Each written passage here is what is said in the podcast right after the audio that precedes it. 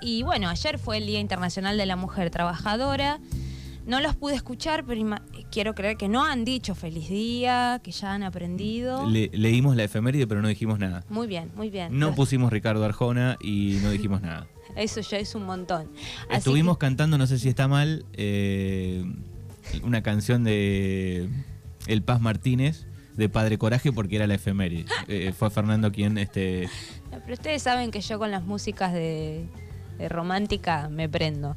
Eh, pero no, está bien, está muy bien. Los tengo adoctrinados. Acá los chicos en la radio ya están aprendiendo. Así que ayer leí un par de, de señores diciendo feliz día. Así que como decíamos ayer con, con mi amiga y compañera Made, pareciera que ya está todo dicho y que ya explicamos todo, pero como hay gente que sigue sin comprender, vamos a tener que seguir hablando de esto. Eh, ayer vi un par de doñas un poco indignadas con el paro internacional de mujeres, Eh, así que eh, voy a hablar un poquito de eso, les voy a contar una actividad que hubo ayer eh, en el Poli también con compañeras, así que en primer lugar contarles que el primer eh, paro internacional fue en, en el 2017, en marzo del 2017, pero en Argentina el movimiento de Ni Una Menos ya había convocado un paro nacional al que este, otros países se sumaron, que fue eh, en octubre del 2016. Eh, y obviamente el primer objetivo de este paro es eh, contra los femicidios y contra la violencia de género, pero yo creo que el objetivo em, que a la gente se le pierde de este paro es en realidad visibilizar el rol que ocupamos las mujeres en el mundo laboral, la importancia del, reparto de las tareas de cuidado, ¿no? Como, bueno, a ver qué hacen si nosotras un día no hacemos nada. Si esto fuese literal, si todas las mujeres del mundo durante un día dejáramos de hacer todo lo que hacemos, posta que el mundo colapsa se raja al medio. se raja al medio. No lo podemos hacer, o sea, algunas compañeras no pueden tomarse el paro, eh, algunas somos monotributistas y si no trabajamos no tenemos nuestros ingresos. Entonces, a mí un- una frase que se había divulgado en uno de estos paros internacionales y que me pareció súper representativa es, si nuestras vidas no valen, que produzcan sin nosotras. ¿no? Si se nos puede asesinar, violentar, bueno, a ver qué hacen cuando no estemos las mujeres, porque esto es lo que siempre hemos hablado acá en la radio. Eh, hacemos gran parte del trabajo que está invisibilizado, que son las tareas de cuidado, las tareas en el hogar. 70% lo hacemos las mujeres sin remuneración. O sea, eh, hay gente que todavía cree que las mujeres nacemos con una vocación de maternar, lavar, planchar. Dudo que, o sea, dudo que alguien, eh, otro, un varón por ejemplo, dudo que alguien nazca con la vocación de tomarse su té, chivar como un loco, o sea, nadie nace con eso. Bueno, eh, esa es la parte, o sea, si bien hay muchas mujeres que, que desean maternar, que desean tener un hogar, yo no sé si está la vocación de trabajar gratis todo el santo día. Sí, Entonces- ayer escuchaba un número, eh, creo que un millón y pico de, de mujeres, ¿no? Son este, amas de casa y lo hacen en otra también, trabajando. Además, Y gran porcentaje en negro. Además, el 97% de las trabajadoras domésticas son mujeres. 97, o sea, solo hay un 3% de trabajadoras domésticas em, de forma no registrada, como bien decís vos. O sea, no todas tienen un empleo en blanco, con sus vacaciones, con sus aportes y demás. Em, entonces creo que hay que entender esto, ¿no? Que ¿Y los varones qué van a hacer hoy si las mujeres trabajan? Lo que hacen todos los días. Nada. No, mentira, van a ir a trabajar, por supuesto, pero creo que siguen muchas personas, varones y mujeres, sin poder ver la cantidad de privilegios que tienen los varones en este sistema. Em, entonces, creo que es interesante esto, ¿no? Que en- entender cuál es el motivo del paro. Em, y bueno, les quería compartir un video de Ivana Serman, donde trae datos de eh, arroba ecofeminista, que es una, un- una página que eh, de economistas con perspectiva de género, como para que tengamos una idea que además de los femicidios de los que siempre hablamos acá, que uno cada 29 horas, em, ¿cómo llegamos a este 8M? Les compartimos este audio para que escuchen. ¿Cómo nos encuentra este 8M? Bueno, con data fresquita de la encuesta permanente de hogares del INDEC, que nos demuestra una vez más que la brecha entre hombres y mujeres sigue insalvable como Jack en el Titanic. Esto está un poco binario, pero bueno, la ausencia de otras identidades es lo que demuestra que hace falta también tener estadísticas con perspectiva de género. Crucemos los dedos para los datos del censo. Durante el tercer trimestre de 2022, que es el último dato disponible, las mujeres percibimos ingresos 24,5% menores que los de los hombres. Eso quiere decir que si sumamos a todos los hombres argentinos y ellos perciben 100 pesos, nosotras, todas sumadas, percibimos menos de 75. Eso si contemplamos a quienes tienen trabajo formal, pero si hacemos un recorte entre quienes no acceden a ese derecho, la diferencia de ingresos entre hombres y mujeres asciende al 33%. Ay, yo no tengo un estetoscopio, pero de solo decirlo, ya me empiezo a sentir mal. 33. Además, tanto en las tasas de actividad como de empleo, las mujeres estamos 20 puntos por debajo de los hombres. Aunque ojo, una cosa es no tener empleo y otra muy distinta es no trabajar. Del total de personas que realizan tareas en las casas, el 70% son mujeres y el 30% son hombres. Y a esto se suma que nosotras le dedicamos el doble de tiempo que ellos a las tareas del hogar. ¿Acaso tendrá eso algo que ver con la diferencia de ingresos? Cuando en los hogares las tareas de cuidado recaen muchísimo más sobre mujeres que sobre hombres, ahí es cuando florecen un montón de eufemismos sobre el amor, la vocación de cuidado o, atención, el instinto materno. Ah, porque del instinto de viajar en bondi con un tupper en el bolso y pasar todo el día en la oficina trajeado nadie habla, ¿no? A todo esto, el sector del servicio doméstico, o sea, el que se ocupa de los cuidados, está conformado en un 97% por mujeres y todavía el 78% de ellas están en la informalidad. Esto por no mencionar que una de cada cinco mujeres trabajan en este sector. Tirás un aporte jubilatorio y no toca el piso. O sea que este 8M no se encuentra con un grado de informalización y de diferencia de ingresos desorbitante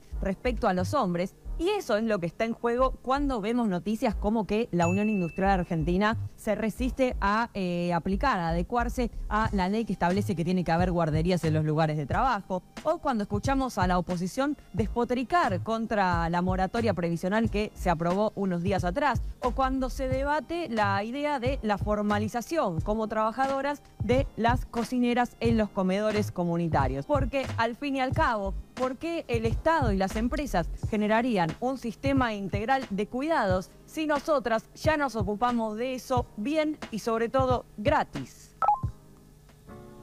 Interesante, ¿no? Eh, todos estos datos. Mucha información y, y queda claro, digo, la, la brecha que hay, ¿no? La brecha salarial, Porque uno, ¿saben? uno se pregunta, digo, digo eh, desde que arrancaron las movilizaciones más masivas en los últimos años, algunas cambiaron un poquito, pero otras no cambiaron casi nada, ¿no? Otras Esa cosas brecha. no cambiaron nada y se acrecentaron muchísimo con la pandemia.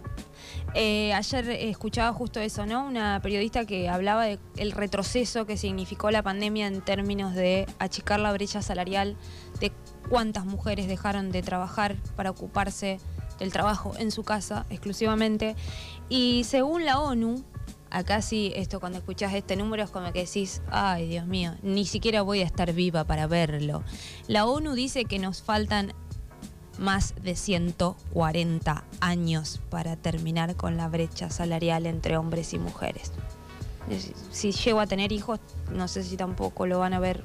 Y si capaz, bueno, 140 años es mucho tiempo. Em, entonces, tenemos que seguir reclamando y pidiendo y exigiendo y hablando. Claro, es todo un proceso de, de muchos años. Siempre lo hablamos fuera del aire con Fer, digo, son muchos años. Eh, Sí, porque sí. si mirás 100 para atrás y decís, Sí. bueno, ¿cuánto falta para que...? Sí, falta mucho. Esto que parece un numerito chiquito, la diferencia, ¿no? Que las mujeres ganamos 24,5, 25% menos que los hombres. Eh, es un numerito, es un número. No es un 1% que ganamos menos. 25% es mucho. Eh, y bueno, sobre, sobre esto, de seguir hablando, de seguir este, intentando que algunos sectores de la sociedad eh, tomen conciencia y actúen después eh, en consecuencia. Ayer las compañeras de Darre, mm, fue Gadarre, perdón, fue Gadarre, eh, organizaron una actividad muy linda en el Poli. la verdad que pasamos un momento re lindo. éramos poco más de 20 mujeres, creo.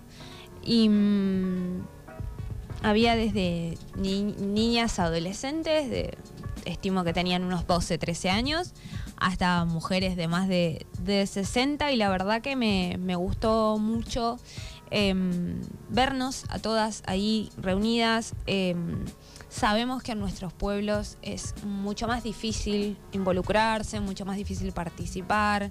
Eh, sabemos que en nuestro pueblo decir feminismo sigue siendo mala palabra para muchas personas, pero la verdad que la actividad de ayer eh, estuvo muy linda. Em, estuvimos ahí compartiendo quiénes éramos, qué hacíamos ahí, qué, qué, cosas nos preocupan.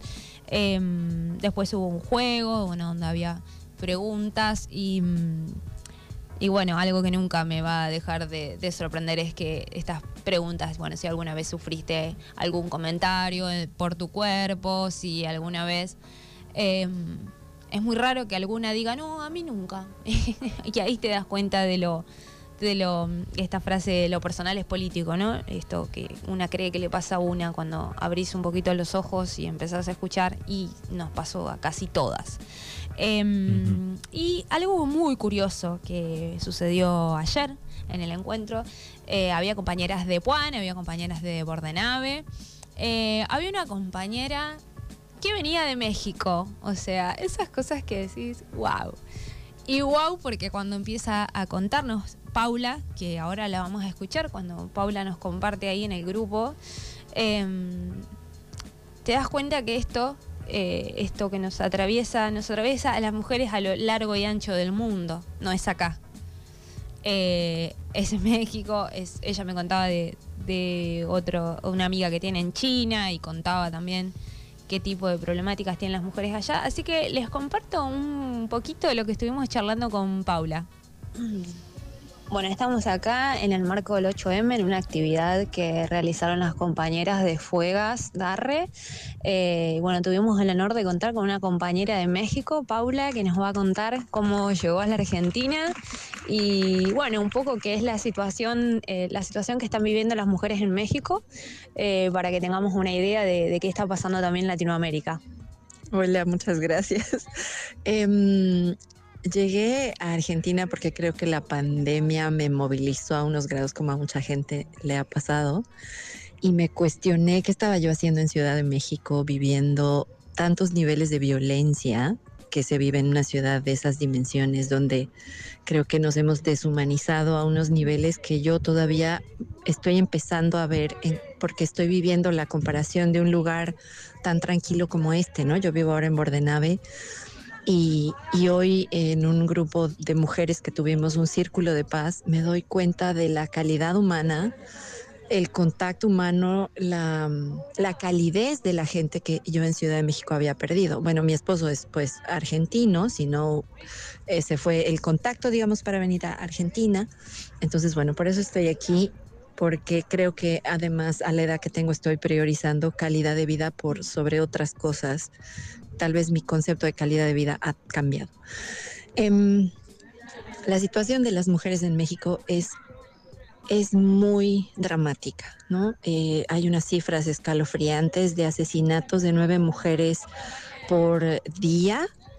Em, si es que estoy equivocada, creo que son por hora. Eh, hay zonas de México que directamente, donde las mujeres no son más que objetos, eh, las desaparecen, las matan, las secuestran, en todas las edades las violan. Es, es la, la, situación es muy terrible en México. Em, yo creo que el crimen organizado ha, copado, ha tomado muchas áreas gubernamentales, empresariales, sociales, todo está tomado por el crimen organizado. Y claro que, como diría Rita Segato, ¿no? Las mujeres son... Em, los cuerpos que se toman como trofeos para ganar las guerras. Y entonces la guerra del crimen organizado está ganando territorios también de esta manera, igualmente con niños y niñas, ¿no? Entonces, bueno, es, es muy difícil ser mujer en México. Asimismo, hay grupos de mujeres organizadas feministas muy fuertes y creo que están haciendo grandes trabajos. Eh, el, el, 8 de marzo, eh, la marcha en Ciudad de México es espectacular porque hay fácil un millón a dos millones de mujeres marchando por las calles, cantando al mismo tiempo miles. Es una cosa sobrecogedora. Eh, a partir de ahí hay muchísimos grupos feministas de todos tipos. Em, y creo que de alguna manera pues están haciendo presencia, pero por supuesto la lucha no, no equipara al nivel de violencia que viven, ¿no? Entonces es, es muy difícil ser mujer en México en todos los sentidos, a niveles familiares, la violencia familiar es terrible, ¿no? Yo soy psicóloga clínica y atiendo familias, soy terapeuta familiar también. Por supuesto las que más van a terapia son mujeres, porque son las que se atreven a hablar, los hombres están callando todo lo que sienten, todo lo que piensan y también tapando sus privilegios, ¿no? Los más privilegiados pues no son los que van a terapia.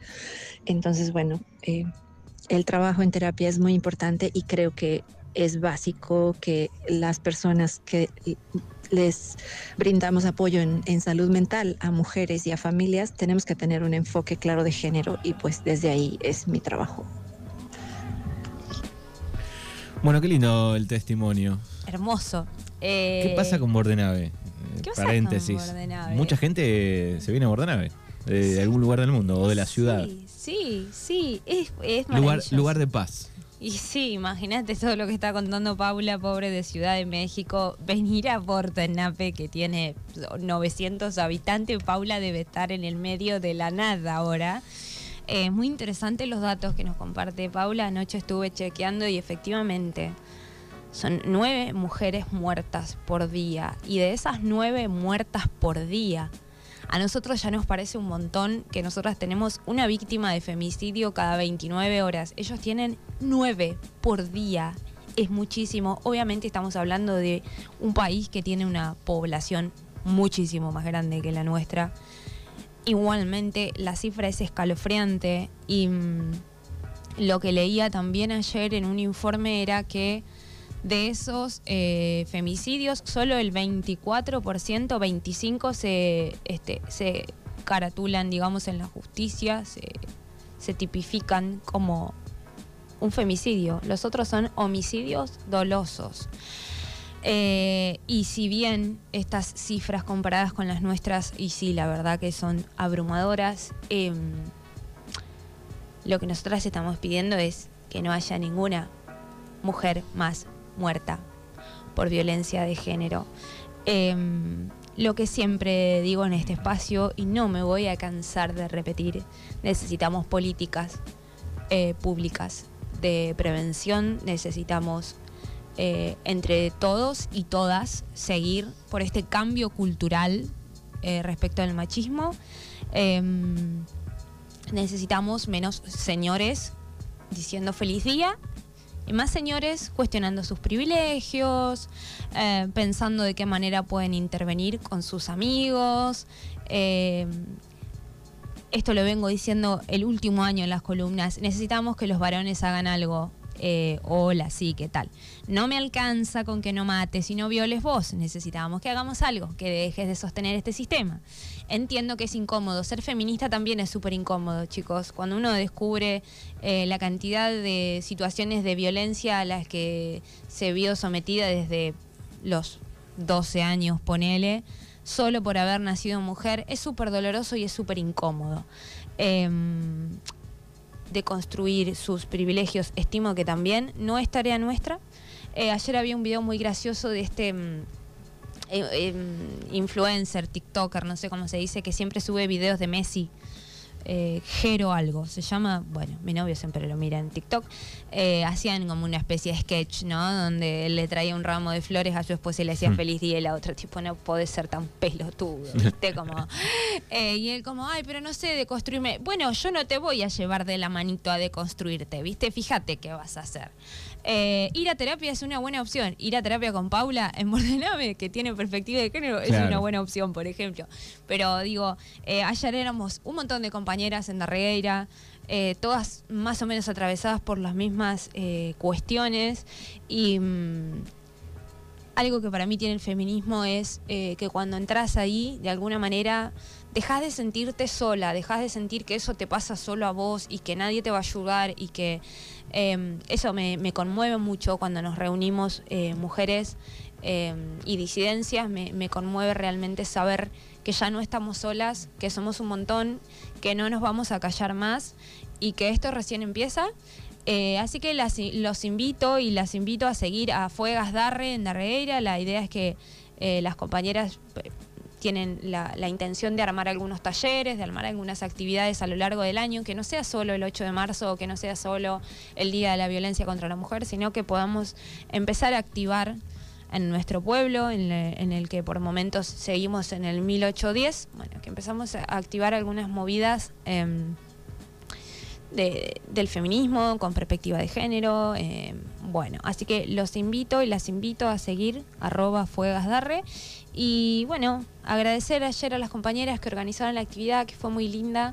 Eh, a muchas, por supuesto, ya las conocía, pero tuvimos la oportunidad de, de conocernos eh, con otras. Eh, y eso, eh, esperemos. eh, a mí me encantaría, les juro por eh, mi gata, que a mí me encantaría no tener que hablar más de esto, no tener que explicar más estas cosas, que la igualdad sea una realidad, que nos dejen de matar, que nos dejen de violar. Me encantaría.